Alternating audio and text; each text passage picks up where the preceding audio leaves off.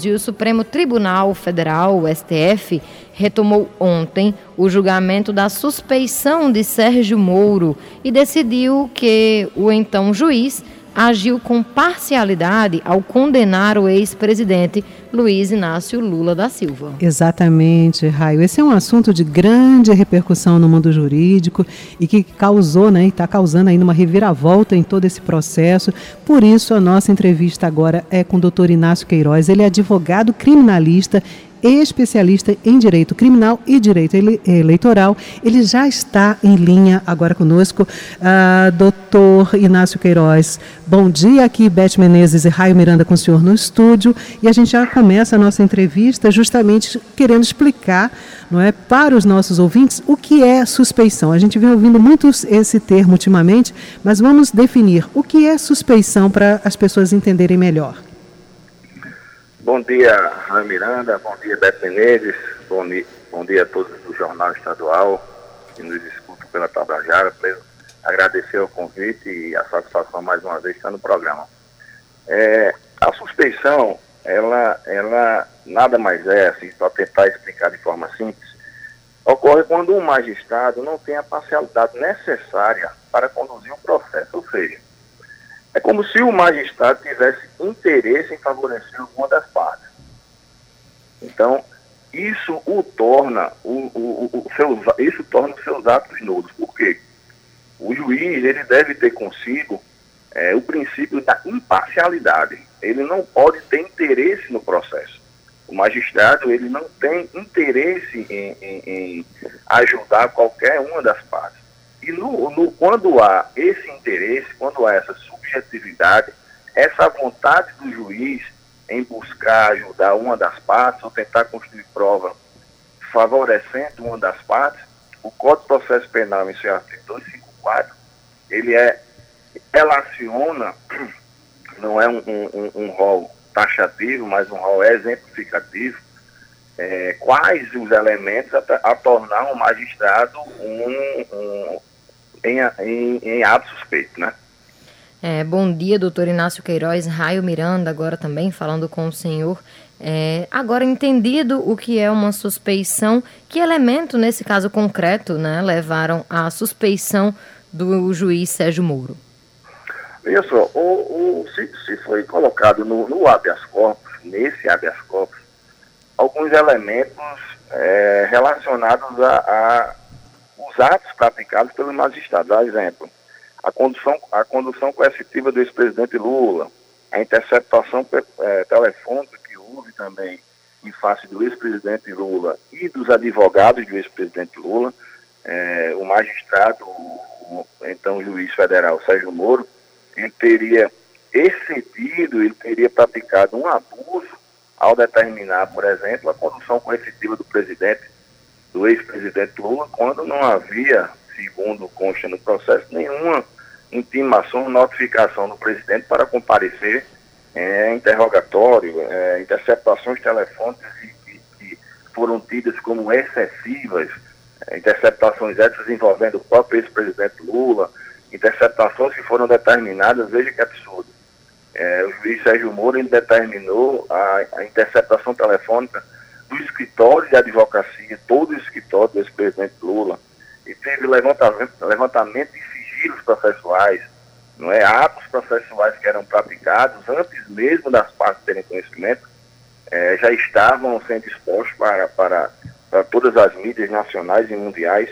E também teve, teve a alegação por parte da defesa de Lula de, da coincidência de é, ele ser juiz, o, o Sérgio Moro ser o juiz federal, e o juiz que processou e julgou o ex-presidente Lula, e em seguida ele ter sido convocado pelo presidente Bolsonaro para ser é, ministro da Justiça. Então, esses, em tese, foram os argumentos que foram levados ao STF e a identificar que esses atos praticados tornaram o juiz Sérgio Moro um juiz suspeito. Sete horas 13 minutos, estamos uh, conversando com o advogado criminalista doutor Inácio Queiroz. Doutor Inácio, Uh, no caso dessa, dessa suspeição não é, do juiz Sérgio Moro, uh, agora fica colocado por terra, por exemplo, todas as decisões. Que cenário se desenha a partir de agora nos processos em que o ex-presidente foi condenado e que provocou a prisão de Lula? Veja só, agora com essa decisão de ontem, é, ocorreu o que a gente costuma chamar no direito de confusão jurídica. Por que houve confusão jurídica? É, nós vimos que, algumas semanas atrás, o ministro Faquim, ele determinou também em decisão monocrática que o juiz Moro, na verdade, o juízo de Curitiba não o juiz, ele não teria competência para julgar o processo. Veja, competência nesse caso, é diferente da suspeição. Faquinha havia dito que, o, por envolver no, nos autos a, Petro, a Petrobras como parte, esse processo deveria ser julgado pelo juiz de Brasília. Então, o que é que ocorre? O processo, em tese, já foi remetido para o juiz de Brasília. Sendo que, com a decisão de ontem, esse processo não pode mais, segundo os ministros, sair de Brasília. Porque ele determinou que o juiz ele, a parte, juiz, ele não pode julgar o processo porque ele é suspeito. Então, em tese, esse ju juiz não julgaria mais o processo, não processaria o processo e um novo juiz em Curitiba, não é? esse juiz de Curitiba é que deveria é, assumir o processo. Então, nós estamos dessa insegurança jurídica. Porém, os dois determinam que todos os atos todos os atos praticados pelo juiz Moro, eles sejam nulos. Inclusive, ontem teve um, um, um, uma espécie de mudança de, entendimento com relação a, a, essa questão das nulidades. Se anula tudo ou não, porque o STF até pouco tempo entendia que a suspeição era uma nulidade considerada nulidade relativa. O que, é que isso quer dizer? Que anula, a, isso determinaria a anulação apenas dos atos decisórios e o juiz poderia convalidar as provas, sendo que ontem, é, pelo entendimento, inclusive do ministro Lewandowski, ele entendeu que a suspeição seria uma nulidade absoluta, então estaria nulo de pleno direito todo o processo. Então, a preço de hoje, o processo de Lula, sim, está todo, considerado todo nulo. Todos os atos praticados pelo magistrado são nulos e todos os atos terão que ser praticados novamente. É, doutor Inácio Queiroz, é, o, o ex-presidente Lula, ele foi impedido de participar da corrida eleitoral no ano de 2018 por, por ter sido julgado e condenado. Quando alguém é julgado por um juiz que usa de parcialidade, pode receber algum tipo de reparação legal, alguma indenização? No caso de indenização, em específico para a parte, é, por ser julgado por um juiz suspeito, não. Porém, nesse caso, no caso do, do, do, ex-presidente Lula e do Moro, as pessoas que tiveram a interceptação divulgada, não é? a lei de interceptação, que é a lei 9296 de 96, ela diz que essa divulgação ela gera dano é, de caráter indenizatório. Então, as partes podem demandar contra a União, esses envolvidos nessa, nessas interceptações que foram liberadas pelo juiz Moro, e estes podem ajuizar uma demanda civil contra a União, contra a administração pública, e a União, em, em perdendo essa ação e tendo que angariar com, com, o pagamento dessa indenização, a União poderia entrar sim contra o juiz Sérgio Moro. Mas devido à liberação das interceptações. O fato de ele ser um juiz suspeito, não. 7 horas e 18 minutos. Doutor Inácio, se a partir de agora né, fica uh, decretado, vamos dizer assim, fica patente que o juiz uh, Sérgio Moro não tinha imparcialidade suficiente para analisar processos contra Lula, sem fazer pré-julgamentos, né, é isso que resume a suspeição. Uh, a partir de agora, como é que ficam então os outros processos julgados por Sérgio Moro? A, a, esse foi um, um, fato importante, inclusive no julgamento de ontem, né? Que foi o retorno de julgamento, já tiveram três sessões. Tive a primeira sessão, houve um pedido de vista do ministro Gilmar. É, na sessão do pedido de vista do ministro Gilmar, é, houve um pedido também do, de Nunes Marques. E ficou bem específico nesse julgamento, nos três, e especificamente ontem, que essa decisão estaria afeta especificamente ao ex-presidente Lula. Então, é, nós já vimos que, por exemplo, o, o ex-deputado Eduardo Cunha, ele já impetrou também um habeas corpus sob esse mesmo argumento, mas o caso em específico é, determina apenas a suspeição do juiz Moro para os processos que envolvem o ex-presidente Lula. A ministra, inclusive Carmen Lúcia, ontem deixou isso bem claro. Não será afeto a outras, outros, outras partes. Porém, com o decorrer da, da, da desse levantamento de, de, de, provas, né, dessas, se utilizaram muito desse, das gravações a, foram interceptadas por hacker, enfim, que foi considerado inclusive prova ilícita, mas se vier à tona e foi feita uma perícia nessas interceptações e se comprovar isso afetou o julgamento também de outras partes, não tenho dúvida que irá se estender para as demais partes. Porém, a preço de hoje ficou muito bem claro o, o voto, inclusive, da ministra Carmen Lúcia ontem, e essa suspeição é afeta apenas ao ex-presidente Lula. Bom, seguimos conversando com o doutor Inácio Queiroz, ele que é advogado criminalista, especialista em direito criminal e também eleitoral. Doutor Inácio, mesmo com essa especificidade né, do que foi dito ontem a respeito de valer somente para o caso de Lula, é, pode se formar de alguma forma jurisprudência para os outros processos envolvidos?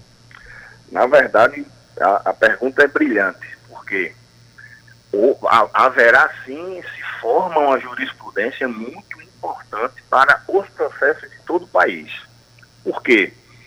Porque nós vemos hoje, nós que, que, que atuamos diariamente na seara criminal, advogando principalmente nessa, nessa parte lavagem de dinheiro com políticos, que há essa vontade, muitas vezes, esse interesse de alguns magistrados em se exceder não é? nos atos praticados, nas operações, nos excessos de prisões, nas interceptações, nas invasões. E a, isso era muito contido até ontem. Não é? Nós víamos isso diariamente, esses excessos. A gente tinha que recorrer a todas as instâncias para se verificar que o juiz estava naquela, na, na, em sua atuação excedendo. E ontem, foi muito interessante e uma vitória espetacular, inclusive da advocacia, principalmente da advocacia criminal também, né?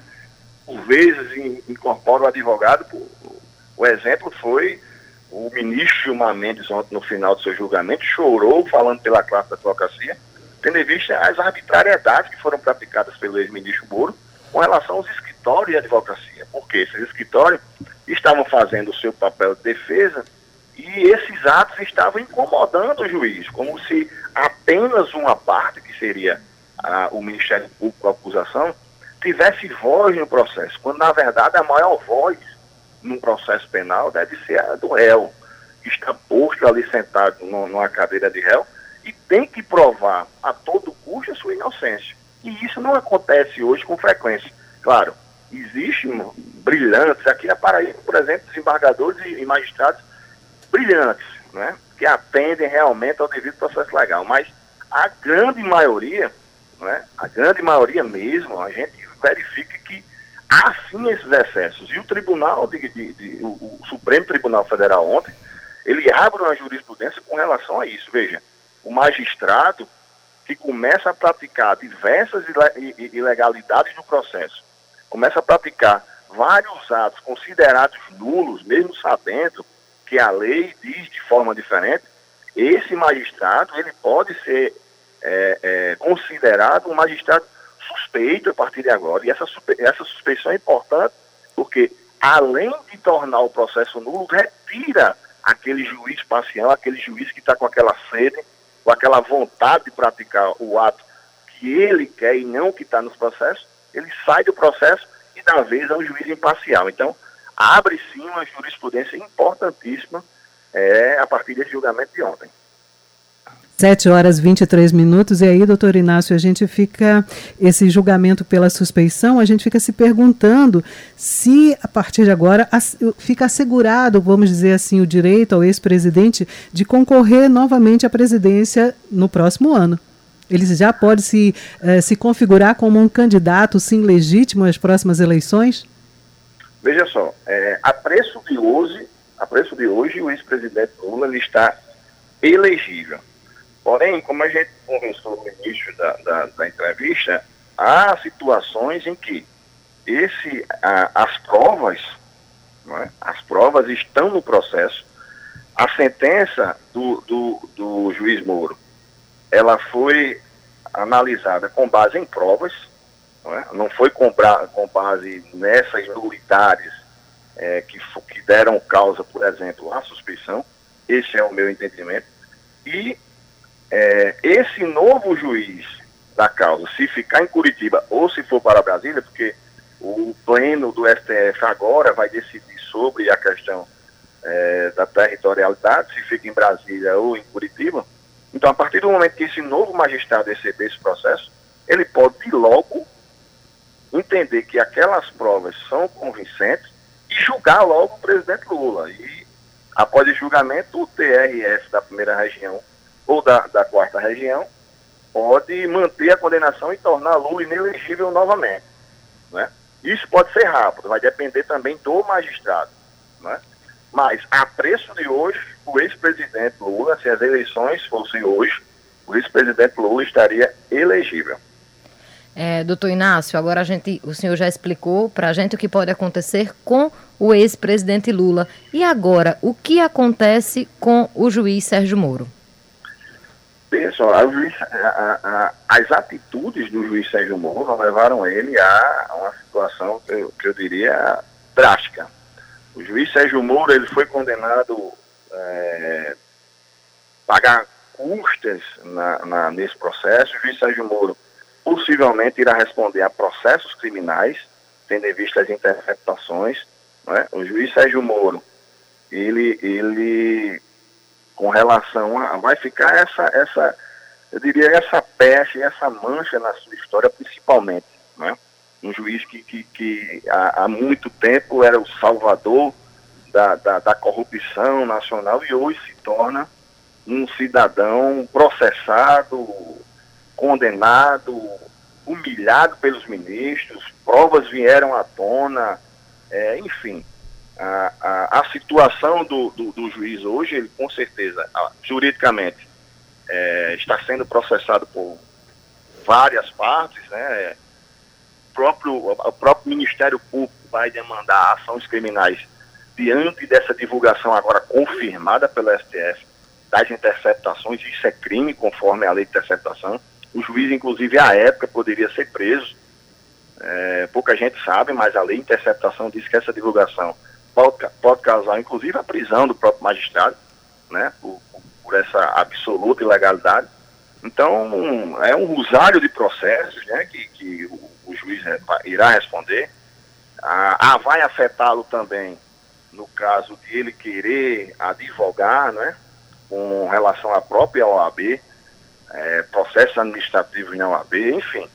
É uma situação realmente difícil a do ex-juiz federal Sérgio Moro. 7 horas 27 minutos. Acho que cabe aqui a pergunta. Eu e Raio estávamos conversando, prestando atenção aos seus esclarecimentos. É, no caso, o ex-presidente Lula, ele pode entrar com um processo também por danos de alguma espécie, já que ele foi impedido de participar das últimas eleições, contra o juiz Sérgio Moro? Não, é isso que eu disse. Diretamente contra o juiz Sérgio Moro, pela suspeição, com relação à suspeição e essa questão de, de, de não torná-lo presidente, candidato a, a, a, nas eleições presidenciais, é, eu não vejo como haver essa questão indenizatória. Mas, volto a dizer, os atos praticados por ele, por exemplo, de divulgação de Lula, das conversas de Lula, é, enfim, que os atos que foram considerados ilegais contra Lula, isso sim, Lula pode requerer uma indenização não do juiz Moro, mas da União, da administração pública, porque a administração pública responde objetivamente nesse caso.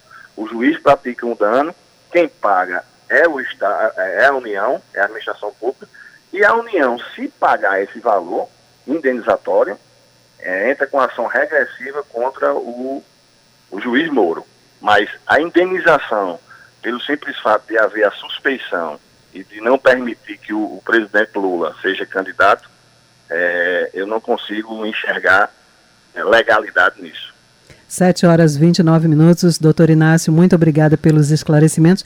Provavelmente agora, a partir de agora, talvez haja até maior cautela, não é? Por parte de acusações, magistrados, na análise de casos concretos. Isso vai servir, sem dúvida alguma, de exemplo, quem sabe, né, para o nosso país.